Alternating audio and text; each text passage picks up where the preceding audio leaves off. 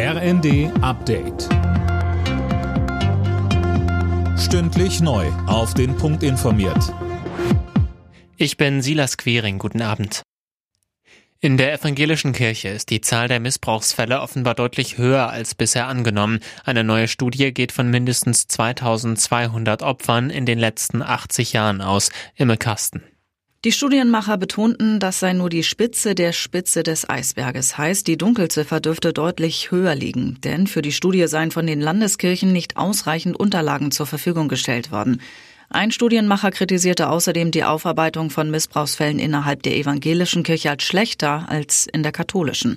Die evangelische Kirche selbst war bislang von etwa 900 Missbrauchsopfern ausgegangen.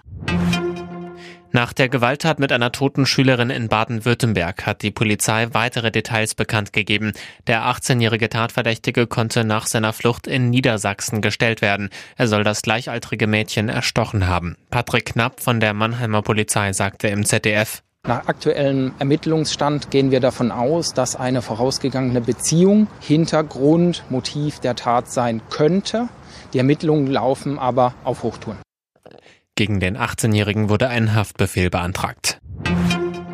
An Tag zwei des Bahnstreiks gibt es immer mehr Aufforderungen an Bahn und GDL, schnell an den Verhandlungstisch zurückzukehren.